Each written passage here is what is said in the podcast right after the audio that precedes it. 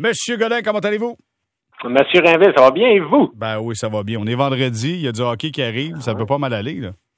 Non, non, absolument pas. Non, Ah. c'est ça. On, écoute, on, on en profite. C'est, du euh, tout ça. On sent que c'est comme un peu de l'extra, fait qu'on en profite puis on s'amuse. OK, bon, partons dans le vif du sujet. Série entre le Canadien et les Golden Knights.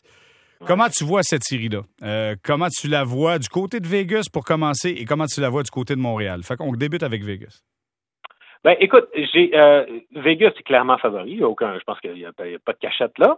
Euh, je, suis- particulièrement impressionné de la façon dont les Golden Knights s'y sont pris au point de vue défensif pour venir à bout de la machine à l'avalanche du Colorado. Euh, c'est une puissance offensive de, premier plan, tout le monde le sait.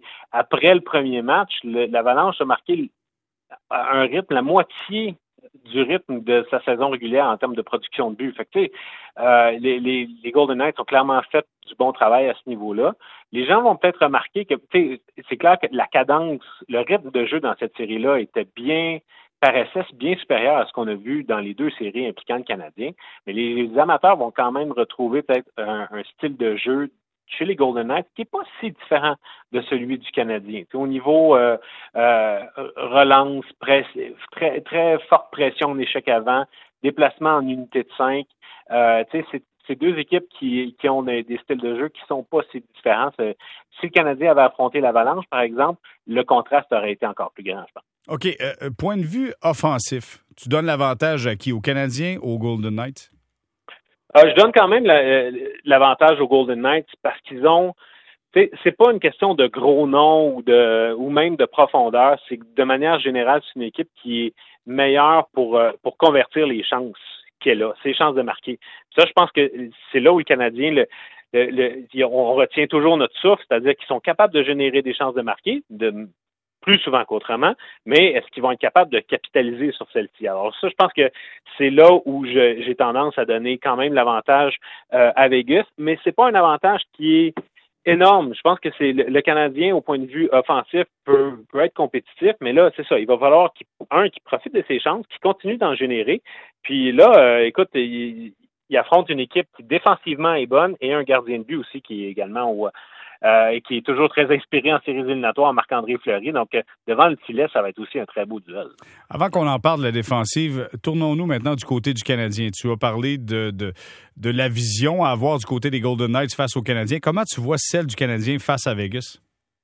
Ben, je pense que le, le, le Canadien, ce qui, doit, ce qui va être bien important, c'est euh, de. tu sais, On, on a vu à quel point le premier but avait été important dans, les, euh, dans la série face aux Jets. Je pense que le Canadien doit continuer avec cette mentalité-là, c'est-à-dire de sortir euh, des blocs de départ très, très forts et de et de maintenir une mentalité d'agresseur. Moi, c'est ça qui m'a vraiment frappé dans la série contre les Jets, c'est que le Canadien on l'avait vu là, à partir du milieu de la série contre les Maple Leafs, s'était mis, avait vraiment trouvé son identité au point de vue défensif, sa façon de jouer, sa structure. Euh, il est devenu subitement très confortable à, à, à l'appliquer, ça, bravo. Sauf qu'à un moment donné, on a senti dans la série face aux, Jets que non seulement il allait appliquer son système, mais en plus, il a, développé l'instinct du tueur en cours de route, puis il a dit, bon ben là, tu sais, on, sent l'odeur du sang, let's go, on va aller mordre, puis on va aller, en profiter, puis on va finir le travail. Alors, moi, je veux que le Canadien continue avec cette attitude-là, même s'il y a un, un, un, adversaire qui, en apparence, peut paraître euh, plus intimidant.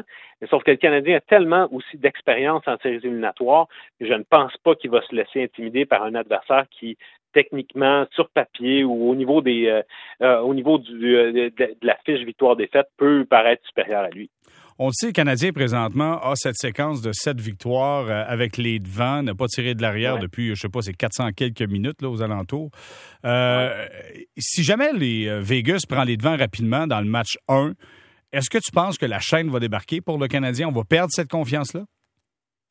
Ben, je ne pense pas. Ça, va être c'est sûr que ça, va être un gros test. Chaque match où le Canadien ne prendra pas les devants, ne marquera pas le premier but, ça va être une grosse côte à remonter parce que c'est pas euh, les, Golden Knights, sans dire qu'ils vont fermer le jeu, je pense qu'ils vont être euh, vont être très avares au niveau des chances de marquer qu'ils vont donner. Alors, c'est je pense que c'est important pour le Canadien de le faire, mais de là à dire est-ce que si ça se produit au premier match, la chaîne va débarquer, je pense pas. Je pense que c'est une équipe qui, a suffisamment maintenant confiance en elle-même, confiance en son système de jeu, euh, qui ça va prendre plus que ça pour le dérouter. T'sais. Alors, euh, ce serait.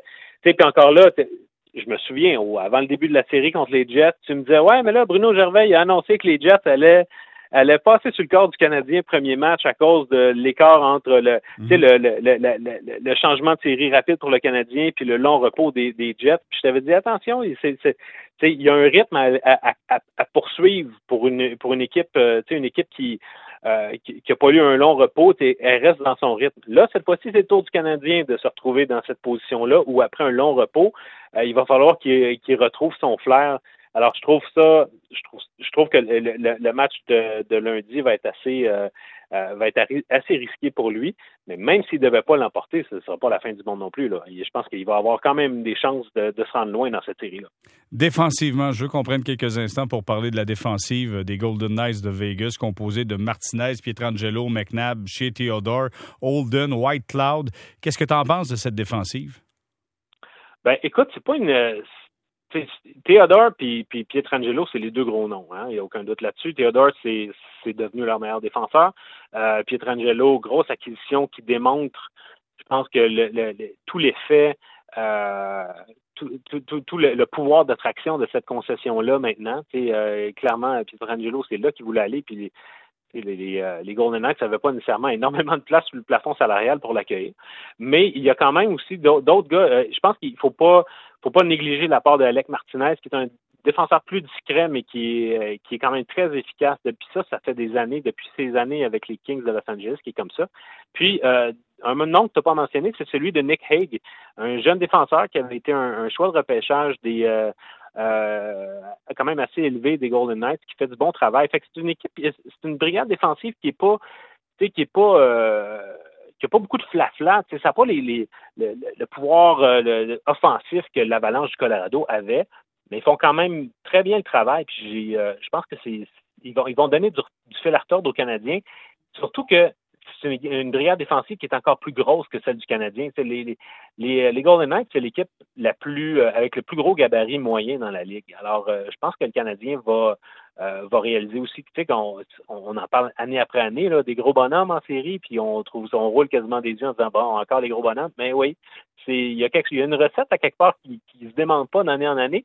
Puis les Golden Knights, ils vont le rappeler aux Canadiens encore cette fois-ci. Maintenant, du côté du Canadien, la brigade défensive sans Jeff Petrie, comment tu la vois pour affronter une puissance comme Vegas?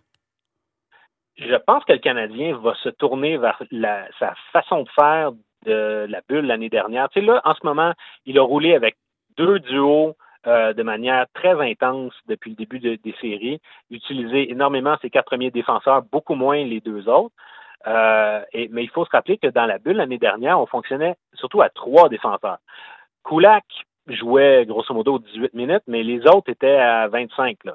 Euh, alors là, je pense qu'en l'absence de Petrie pour le premier match, peut-être pour le deuxième, ben là, ça va être, on va voir du Weber, du Sherrod et du Edmonton en, voulez-vous en v'là.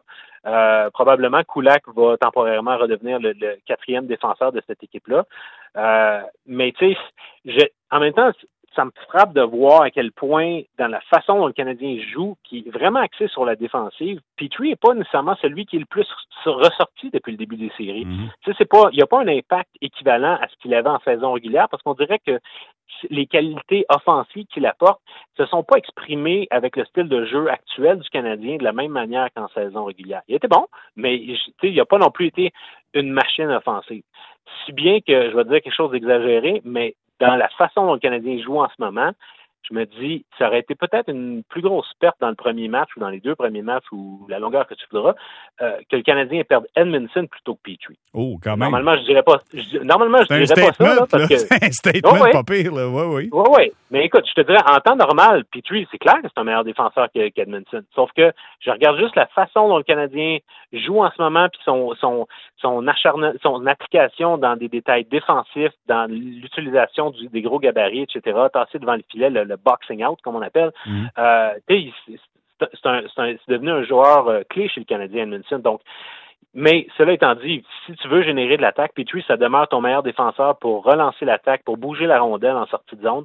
Euh, les Canadiens vont en avoir besoin. C'est Fait que souhaitons que son, avant, son, son absence sera pas trop longue.